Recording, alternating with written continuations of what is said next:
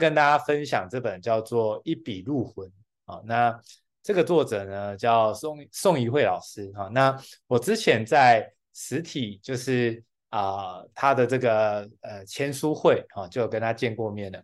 那那时候呢，我们见面的时候，其实他是上一本叫《用书打怪》。那那时候我就觉得哇，很酷，很新鲜，因为那时候对我来讲，我也是大量的在学习，大量的在就是阅读，所以呃，其实，在宋怡慧老师呢，他在这个文笔之间呢，其实他透露了非常多阅读带给他的一些收获。那这一次呢，一笔入魂呢，他其实更进阶的讲到说，他透过写作对他的帮助啊、有多大。甚至他也跟大家讲了很多关于创作的一些心法跟做法。我觉得这本书啊，也难怪会是金石堂目前在投票当中啊，他目前是第一名。好，那我想这么棒的一本书哦，就是为什么今天我会来跟大家分享这个宋怡慧老师的作品《一笔入魂》呢？其实他一直在想的是，怡慧老师他希望可以透过文笔的力量，带给身边的人温暖，甚至带给全世界温暖。所以我想就是这样子的概念哦。其实呃，过去媒体哦曾经说过，怡慧老师就像是阅读传教士，因为他到处推广阅读。尤其我记得在前几天而已哦，这怡慧老师也在这个呃日本，甚至在更早以前哦，他有去这个马来西亚。其实真的都是在不断的推广阅读这件事情，我真的非常的感动啊！你可以看到一个。啊、真的很棒，很优秀的背景哦。他正在学校担任图书馆的主任，同时是专栏作家，又出了这么多这么棒的书。同时，他不留余力的在推广阅读。他同时也是金石堂的爱书大使的第二届哦，非常棒的一个说，可以说是就是推推出手哈、哦。他真的完全就是非常用力，非常全力以赴哦。所以，其实，在过去在听到他的一些演讲，甚至看到。呃，他分享了一些他到了哪里，他做了什么事情哦，我真的每次看我都觉得好感动，所以我们就来看哦，今天这个叫一笔入魂，世界再黑暗都能靠写作逆转。我不知道在线上的大家呢，你们喜不喜欢写作？你们有在写作的习惯吗？哦，那坦白说哦，真的大部分的人可能过去。大概写日记可能有，但是如果真的谈到写作，好像又称不上，对吗？所以呢，这个一位老师他其实就有讲到，其实我们要想的哦，不是真的只是写一本、写一篇文章，而是我们要成为一个会写作的人。那我想大家听到写作这两个字，会不会觉得有一点点的压力，或是会不会觉得其实好像蛮困难的？哦，那其实我自己的经验呢，我也有一样的这样的感觉，就是。如果我真的要成为一位作家，我要成为开始写作的人，好像这个离我有点遥远啊。不过一慧老师呢，他书中其实就是讲到的观念哦，真的是你能够从生命当中生活的素材开始练习起，开始写哦，其实我觉得会非常非常不一样哦。那我自己的经验也是这样子。如果我们想的是我们要写完一整本书，写完全部的内容的话，那大概我们也会担心自己是不是没办法写好。可是如果我们先从小的地方着手呢？比如说分享心得，啊，写写日记，啊，或者记录一下最近啊有什么样的一个收获。我想，就透过这种心得的开始写起啊，那甚至呢，可能开始写一些重点，甚至开始写一个主题，甚至是所谓的专栏的文章，啊，其实我想这些堆叠起来就会是一个。这个复利效应哦，所以我们从最小单位、最小努力开始，我想这是一个很重要的策略。所以呢，其实，在怡慧老师在这本书当中就鼓励我们成为一位写作的人啊。那其实，在写作当中，到底要写什么呢？其中一个很大的关键就是我们的阅读。当我们的阅读量越多的情况下，其实我们脑袋中就会更多的材料。这有点像各位假设大家都是厨师。其中有一个，他手边就只有蛋；另外一位呢，他手边哈有这个海鲜啊，然后有菜啊，有葱，有任何东西。你可以发现哦，如果是这样子的情况下，这两位厨师煮出来的丰富度、精彩度，还有就是好不好吃的程度，是不是可以理解？只有蛋的那一位一定是非常无聊的，对吧？那这两个的师傅啊，真的能力就是煮蛋的那个特别差吗？其实不是，是因为他手边的材料太少了。所以各位，其实你也一样哦。如果你常常觉得你写不太出来，其实那不是你的错，也不是你没有料，只是因为你就是第一个，可能你没有习惯去产出啊。第二个当然就是说你手边的材料很少啊，所以当然啊，就像刚刚讲的啊，你再厉害的厨师，如果没有给你这这做鸡蛋的话，你大概很难煮出一个非常厉害的料理哦，真的是不容易的。所以各位，阅读这件事情啊，其实永远都是你最好的神队友。其实，在生活或是呃这个生命当中哦，真的阅读这件事情对我们的帮助是非常的大。尤其我们很多时候遇到一些的挑战，这些挑战啊，你说这突然遇到了，你怎么没办法提早准备？但事实上，对我来说，或许我们没办法预期一定以后会遇到什么样的事情，可是我们可以干嘛？开始阅读。呃，很多时候阅读当下是没有。就是知道说到底看这个要干嘛，或者是也不知道可以用在哪里。可是各位你知道吗？当你真的遇到生活有这样的状况的时候，你会突然意识到，哎，对耶，我之前在书里面就有看到这个观念哦，在书里面我就可以运用这个技巧。所以当你开启了这个想象，然后呢，也开启连接这些很棒的内容的时候，你知道吗？你的生命就在升华当中哦，因为你会发现哦，你突然觉得。哎，自己有解决问题的能力，甚至也不止解决自己的，你还可以帮助家人，还可以帮助身边的朋友。大家有没有觉得这件事情非常的棒？所以我想，阅读永远是你最好的神队友。这件事情我非常的同意。接下来，其实我们在写作哦，最怕就是没有素材。那这个素材怎么样能够增加呢？其实你的人生、你的生活本身就是一个很好的素材了。所以我想，过去你可能会觉得好像你必须要写很高深的哲学的东西。或者是你要对时事趋势非常的了解，你才能写一篇文章。事实上不是这样的，光是你的人生，光是你的生活遇到一些大大小小的事情，就可以试着输出，试着写出来。哦，我想当你开始练习这件事情，它开始变得有趣，也变得更在行的话，你就能够持续的透过文笔来影响他人。我想影响他人有非常多的途径，那为什么要影响他人呢？其实就是。我们总希望我们能够为社会、为世界能够贡献什么。那么，不管是透过演说，是透过这个所谓的文字，其实都可以带温暖给就是身边的人，对吧？尤其大家都知道，就是最近的新闻应该是蛮多的动荡，对吗？那就是这些动荡，其实让我们是很没有安全感，甚至很焦虑的。那其实社会、这世界需要一些安定的力量，甚至需要一些高能量能够传递给身边的人。所以各位。如果你觉得哇，这要像紫薇这样子说书演讲，好像有点挑战哦，但是我就很鼓励大家，那写字哦，就是打文章这件事情，我觉得就还蛮适合每一个人可以尝试看看的。那我们来看哦，整个在这个素材当中，灵感可以怎么来哦？那书中作者一慧老师他其实有讲到，对他来讲，他灵感来源就以下这些哦，大家可以来看一看。你的灵感来源有没有机会来自这边？首先，第一个叫旅行，这个对我来讲我非常有感觉啊，尤其在疫情之前，我们大概只是啊每半年都会飞美国，对吗？那这个去美国这件事情，其实这中间的点点滴滴，不是当下就会突然意识到有什么样的收获。我发现呢，我有时候没办法当下去 catch 到一些点，都是等这个旅行结束后才发现说，哎，我。这一次有学到什么样很重要的启发哦？那就是这些启发会让我持续前进，而且有些启发是非常的关键的，就是这些的启发会让我可能人生做一些选择，或是看待事情的角度会完全不一样。所以我想我们大家就可以运用这个旅行呢，去试试看，不管是在国内旅行还是在这个国外的旅行，其实我们很多时候跨到不同的环境，我们其实就会有不同的收获。那。有时候这是真的是这样哦。当你去到一个不熟悉的地方的时候，其实会开启你一些新的刺激，而这个刺激呢，会让你有一些新的灵感。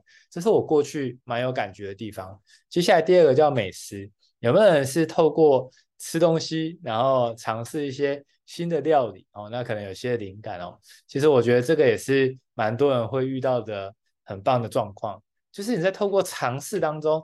你一定也会有什么觉得想要抒发的，甚至可能有人因此就成为了所谓的美食部落客，想要分享一些美食开心的感觉哦，那个口感哦，有些真的光是用文字，你看完之后你都能够想象，哇，那个就是就是非常多汁的这种这种画面跟口感哦，你这种想象也就觉得天哪，好想吃哦。所以这美食这件事情也非常棒。第三个走路，其实各位你知道吗？很多时候灵感你觉得你好像没有，是因为你都没有静下心来，因为你很容易烦恼过去，担心未来。好，那这是我们的常态，我们确实常常容易会有这种习惯，但是呢，怎么样能够解决呢？其实就透过这个所谓的走路这件事情可以有帮助。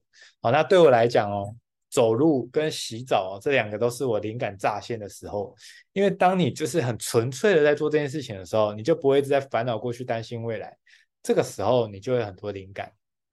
接下来请听，我非常喜欢透过。跟别人交流的过程，哦，然后让自己有灵感，所以甚至呢，我一直在执行一个计划，叫做就是跟一百个人喝一杯咖啡的计划。我想要透过这样交流的过程中，就是了解彼此的呃，不管是经验啊，或是价值观，或是未来的规划等等的。那我从当中，我就希望可以透过倾听，然后获得新的灵感，甚至我也会希望透过倾听的过程中，能不能就是在帮助到别人更多。所以这是我 在今年其实有做这样的规划，就是一百位哦一杯咖啡这个这样的计划哈。那现在也还在努力当中哈，现在呃达成率一半以上而已。好，接下来还有什么？有些人是看剧哦，就是比如说看电影啊、连续剧等等的，还有冥想，甚至浏览社交平台，还有阅读。我想这一些呢，都是怡慧老师他非常。能够产生灵感的方式，而我自己本身其实这当中其中有好几项也都是我的灵感来源，所以我想大家要去找到适合自己的灵感来源，然后呢，当你找到之后，你就可以试着每一天能不能花一点点的时间去做这样的事情，因为各位你知道吗？其实之前有这个诺贝尔得得主哈，他们其实就很想知道说，诶，在自己得到同时，诶，别人是怎么做到的？所以呢，他们都会有一些参会嘛。最后呢，他就去问了其他人，他发现哦，就是这么多的得主哦，他们全部都说他们是来自于灵感，不是来自于他很努力，也不是来自于他就是哦特别聪明等等，他就是真的突然想到说，哎，好像可以这样做，然后就哎这样做就真的就是呃产生一个新的东西，或是就获奖了。所以我想灵感对每个人都非常非常重要。我跟大家分享，我其实开始在录制 Podcast 啊，真的是。今年开始的，那我为什么会开始录制呢？其实当时哦，就我就办非常多的说书、主题工作坊等等的，但是很多时候会有些的啊、朋友们，他们遇到一个状况，就是他没办法来到现场，可是他真的也很想学习这一块，所以他就会觉得好可惜哦。如果可以能够就是有方法也能够让他们学习到，他们甚至是愿意付费的哦，他们愿意付费，哪怕是录制好的影片，他们也愿意付费的。哦，所以当他们这样讲的时候，我当然就觉得哎很心疼，因为他们很多人其实是为了需要带小孩啊，或者是就是真的走不开，所以那时候想那怎么办呢？但是我那时候也没有想法哦，那就真的很巧，就是在某一天醒来之后，就突然有一个灵感，那真的是一个灵感，没有原因的，我就突然想到 Podcast，哦，那。也诚实跟大家讲啊，其实我是没有在听 podcast 的习惯的，所以那时候突然来这灵感，我就觉得哦，这是什么意思？然后我也不太知道这个到底实际上可以怎么用，但是我把这灵感哦放在心里，我马上去查，那我就觉得说，或许这是一个方法，能够让更多人有机会啊听到这些很棒的内容，所以我才开始这个创建一个 podcast 哦，所以。其实很多时候，YouTube 也是一样哦。我从来不是因为我想要当 YouTuber，或是想要透过 YouTube 去盈利。我真的只是把它当做云端硬碟的概念，就是当有人可能没有参加到，我有一个这个影片可以让他们看。哦，那我当时就这样想而已哦。没想到就是这种起心动念，很纯粹的希望可以帮到更多人。没想到 YouTube 跟 Podcast 都就是呃越来越多人很喜欢，然后很支持哦，真的。我是非常非常感动，也很感恩的。啊、尤其在今年的这个呃呃前前面的时间哦，就是我有进了前台湾的前百大，我、们那我自己真的觉得很开心啊，因为这从我完全不熟悉到诶，这开始陆陆续续有人听到诶，开始有人认识我，甚至有人会也把就是我的 Podcast 和 YouTube 分享给他身边的朋友去听。哦，所以我觉得这是一件非常有意义的事情。所以各位你看哦，这些所有当时怎么发生的，是因为我够聪明吗？真的不是，真的这是因为一个灵感，他告诉我 Podcast 哦，那我就觉得哇，真的很感恩哦。所以我想灵感的来源呢，大家可以去找寻看看。好，那其实，在书中啊，这个有很多人也问怡慧老师说。现在我们都知道有 Chat GPT 对吗？就是 AI 非常厉害啊。大家知道 AI 写文章也是写得不错。那是很多人都担心说，哇，那这样子 AI 这么强 强势登场的情况下，那会不会取代人类哦？那也我也诚实说啦，真的 Chat GPT 它是一个很好用的工具。可是其实每一个工具，每一个趋势兴起呢，其实都会带来一个很大的变革。但是只要我们懂得去调整啊，懂得去做一些的学习，其实我认为我们能够开始去应变这个所谓的变化的时候，其实都不用担心所谓的这个取代的问题。为什么这样说？就早期那时候还没有机器啊，还没有这种电动车这个呃汽车的概念的时候啊，那时候是不是就是这个用人力拉车，对吗？后来发明了这个引擎，后来就有汽车了。那乍看确实啊，这个汽车是不是就会取代了这个人力拉车，对吗？可是如果说，哎，这些人他们哎有有办法哈、哦，真的在学习，他们是不是也有机会成为所谓的这个呃我们现在俗称的计程车司机哦？那是不是他只是服务客人的方式，从原本人力哦变成是啊、哦、开？车这样子的概念哦，类似这样的情形，你就会发现说，确实每一个趋势来哦，都会有一些职业或是有些事情会被取代。但是呢，也反过来说，如果我们开始去适应、去学习的话，我们是可以运用这些工具，因为这些工具的发明并不是要消灭人类的哦，反而是想要让人类能够更有效率的获得更棒的生活方式、更棒的幸福感。所以我想。在这个写作的这个部分也是一样哦，或许 AI ChatGPT 他们也可以写出非常多很棒的文章但是呢，其实一位老师的想法跟我非常的雷同。他说，他认为影响世界的不是科技啊，而是生命的价值。我想，确实 ChatGPT 可以写出非常多很棒的句子，但是当一个人的起心动念，那个真诚的想要帮助别人的这个心哦，其实你透过这个。过程哦，你都会感受到，透过那些文笔，你真的会看出，真的这个人他心里在想什么啊。其实就像，呃，现在连这个说书，连这个影像哦，它都可以做到有 AI，大家知道吗？就是它可以，比如你照片上传，然后呢，它就可以用你的这个图像，然后它嘴巴还会动哦，然后有表情哦，这样子，哦，然后连声音都可以用它。这个 AI 帮你合成这样子，然后大家有没有觉得很可怕啊、哦？然后所以呢，你只要放上讲稿，哦，基本上我就不用站在这边了，我就是讲稿放上去，然后就会看到一样是我，然后就是开始动哦。那我是不确定那个动的是不是很自然哦，但是 AI 确实已经可以做到这点了。那当然啊，有人就说其实有点疑虑啦，疑虑的点是说这些都可以做的这么逼真哦，那看起来这个可能会有蛮多诈骗 的兴起，对吗？因为声音都可以这样子复制了，然后连长相都可以这样复制了，所以就算打了视讯电话，或是什么的，好像你也很难区分哪一个是真的，哪一个是假的，对吗？啊，所以当然这个我相信这是科技的进步当中，其中我们可能啊、需要看看可以怎么样解决跟处理的其中一个重要的因素哈。那不管怎么样呢，我想要讲的是。其实，当我们真的发出那个起心动念，我们想要能够生命影响生命，帮助别人的时候，当我们的愿力够强，事实上，这个传达的力量是可以无远佛界的，是非常强大的。所以，我想这个《一笔入魂》这本书啊，真的是告诉我们，其实我们每个人都可以发挥影响力，不要小看自己。你我们光是写一篇文章，哪怕是写心得哦，各位，真的，甚至大家你在我的 FB 啊、IG 或是 YouTube 底下留言。你留下你的心得收获，各位也知道吗？其实我每次看到有人愿意在我的 FB、IG、YouTube 啊按赞啊，然后底下留言哦，我真的都非常的感动，因为我知道现在大家在划呃这些的讯息等等的，其实都资讯量是非常庞大的，所以愿意停下脚步，甚至还愿意留言哦，我都觉得好像很不容易。所以呢，这个其实就是一种大家能量的交换哦。我真的每次看到那人家心得收获，就你们写的。我就会觉得我真的又做了一件很棒的事情哦，真的就就是这些留言也给了我一个很强大的动力哦，真的很感谢大家，就是真的很愿意这样子的鼓励到我，鼓励到这样子的啊、环境，我觉得是很棒的。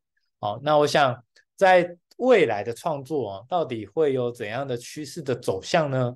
啊，其中这本书它揭露了会有五种新的身份，首先第一个叫做超级预测家啊，也就是。未来呢，一定会出现一些他们对未来趋势哦特别容易预测。那这些预测有时候不一定是大数据能够算出来的，而是能要能够掌握人性这件事情。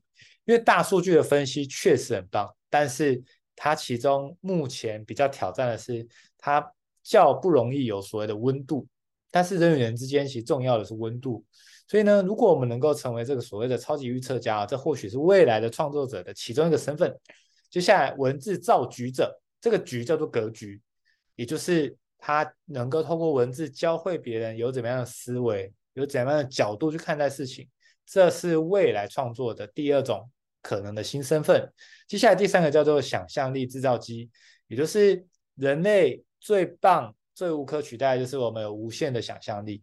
当然了，你会发觉，其实现在太多人被训练到已经没有任何想象力了。他完全没有感觉，然后也想象不出来。其实人类天生就是有想象力的。当没有想象力，他通常都是被后天这个抹平了，或者是他可能曾经非常害怕犯错，因为想象力它其实过程中一定会有一些错误的设定，但是就是这些错误的设定才会造就新的变革，对吗？所以我想想象力这件事情就变得很重要。接下来第四个叫做跨领域制胜者。我想现在我们不太多，真的有人靠单一领域，然后真的就啊、呃、能够把他的影响力做到非常大哦。现在大部分都是跨了非常多的领域哦，就是比如说像我自己来说，我就是过去是工程师嘛，但是后来跨了电商领域，现在跨了培训领域，所以你说这些东西看起来好像彼此不相干，其实他们是有关系的。因为你会发觉这当中呢，很重要的关键是什么？其实都跟人有关。所以当我有这些经验跟能力的时候，我把它一结合，其实反而会变成一个很强大的能力哦。因为我不只是懂培训，我懂人，甚至我懂网络这个电商的世界。那这当中其实不外乎的都是牵扯到如何让人可以更幸福、更好。那我想就是这样的跨领域的结合，会比起可能。呃，有些人是，他或许只有在这个培训行业深耕，或者是有些人可能在某个行业深耕，但他没有跨领域，就没办法有比较多面向的思维去看待同一件事情。哦，那这非常可惜。这是为什么？未来的创作者可能有一个新的身份，叫做跨领域制胜者。呃，最后一个叫做能解决他人问题。我认为，如果以上四个你看完都觉得好像还是蛮困难、有挑战的话，那我就蛮鼓励大家，就是那么至少我们可以成为能解决他人问题的人。怎么样解决他人问题呢？我们就可以想办法去看、去洞察一般人遇到什么样的挑战。在洞察的过程中，其实我们就可以，其实就像我刚刚讲的哦，我们可以跟身边的朋友聊一聊，甚至你也可以洞察自己有什么样的问题跟需求。如果自己都遇到这样的问题，是不是代表别人也可能会遇到？就对我来说，我当时在说书呢，我那时候就是有朋友、书友跟我分享说，其实他们阅读遇到很大的挑战。其实不止一个跟我讲的，他们遇到的挑战是什么？就是一本书，就是看好久才看得完。那有时候看到后面，你已经忘记前面了，那你回来补前面又忘记后面，这一本书可能花了一季，甚至花了半年才看完。哦，那事实上早就忘光了。所以他们就很希望说，他们想要学习，想要成长，想要知道书本的内容。但是这种看书大概半年才能看完一本书，他其实真的很难有连续性的知识跟资讯哦，能够让他成长。所以他就觉得说，如果我这个抓重点的速度比较快，如果我可以成为，就是跟他们分享这本书里面的精髓内容，甚至教怎么实做，那他觉得这个收获真的会非常非常大。所以就是这样的起心动念哦，我真的遇到了好多书友这样跟我讲之后，我才开始出来说书的。我并不是超会预测那个趋势哦，我就觉得哦，这以后这个会越来越多，不是。我在四年半之前，我就是只是凭着，因为很多人这样跟我说，我才觉得好。如果我真的出来书的话，可以帮到大家，我非常的乐意。没想到，就因为这样的想法，我就意外的开启一个新的身份。那我觉得这个就是我意外的收获。所以我想这也是提供给大家，未来创作者五种的新身份，大家其实就可以提早的开始干嘛？开始做练习。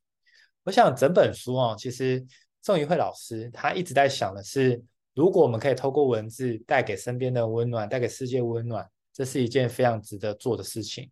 那我想这也跟我每一次的说书或者是工作坊的结尾说的非常的相像哦，就是愿世界因有我们变得更好。如果我们学习的每一件事情，我们的经历它本身都有其意义的话，各位，如果一定有一个意义的话，我想说的是。这个意义就是让你可以帮到更多的人。你有没有发现，其实我们人生走到底都一定会有离开的一天，对吧？但是既然有离开一天，那到底我们在追求什么？很多人说我们在追求的是结果，所谓的结果就是我们要有所谓的外在成就。哈，那天这个艾瑞克的这个演讲，他就提到，就是可能一些学历啊、头衔啊。或者是爬到一定的这个阶层啊等等的哦，那这些外在成就确实是大部分的人都在追求的，可是这些外在成就也恰恰的是我们都带不走的。那如果我们以为我们在追求的是结果，看起来人类的结果只有一个，叫做死亡，对吧？你我都一样，我们的结果结局都一样，就是我们会有死的那一天。那既然都是死的那一天，那我们到底在追求什么？事实上，人真的在追求的是过程。是过程，因为如果是结果的话，都是死亡，那没什么好追求的。而我们希望的是，此生从出生到往生这当中，你过得非常精彩，非常值得，甚至你帮助了非常多的人，所以这才是我们人生的意义。所以我们才发现，原来人不是在追求结果，而是追求过程。诶，所以我想，我们有这样的思维的时候，我们在看待接下来的所有的选择。可能就会有非常多的不同，也就是我们可以不放弃外在成就的追求，可是我想要鼓励大家的是，我们能不能更多的追求的是内在成就，也就是我们能不能去追求我们此生能够帮助到谁，能够发挥自己的天赋，然后影响别人，让大家一起过得更美好。我想这个是当时我在看这本书，我非常感动的地方，也很开心今天有这个机会。能够跟大家分享这本非常棒的书啊，那其实，在整个过程中啊，你会发觉到，其实如果我们懂得运用吸引力法则，事实上可以帮到非常多的人，因为你用创造的法则就可以让世界更美好。那在这个月，其实我们就进行到所谓的吸引力法则的无痛实践工作坊，好，那当然在四个县市都有举办，不过呢，接下来就是在台南场，哦，这礼拜六，啊，就会在这个呃。早上的时间，好，这个时间我没有改到，不好意思。早上九点啊，就会进行这个工作坊。所以各位，如果你有对这块有兴趣的话，欢迎你扫右下角的 QR code，啊，欢迎你可以来参加。我会用 SOP 教大家怎么样很步骤的，呃，很有这个方法的去实践吸引力法则。除此之外呢，在下一个月，好，我们就进行到高效沟通实践工作坊。我想过去我的经验是这样，我其实在表达其实是有些障碍的，但是呢，透过一些练习，真的到后来可以演讲这件事情，我觉得我非常的感动。所以我想怎么样能够沟通表达这件事情，我有一些小小的心得可以帮助到大家。那我们这次举办了五场，啊，那大家一样可以扫 QR code，可以依照你有兴趣的场次去做报名。那就很希望可以在实体好跟大家见面，好，那这是这本。啊，今天这个非常棒的书与大家分享，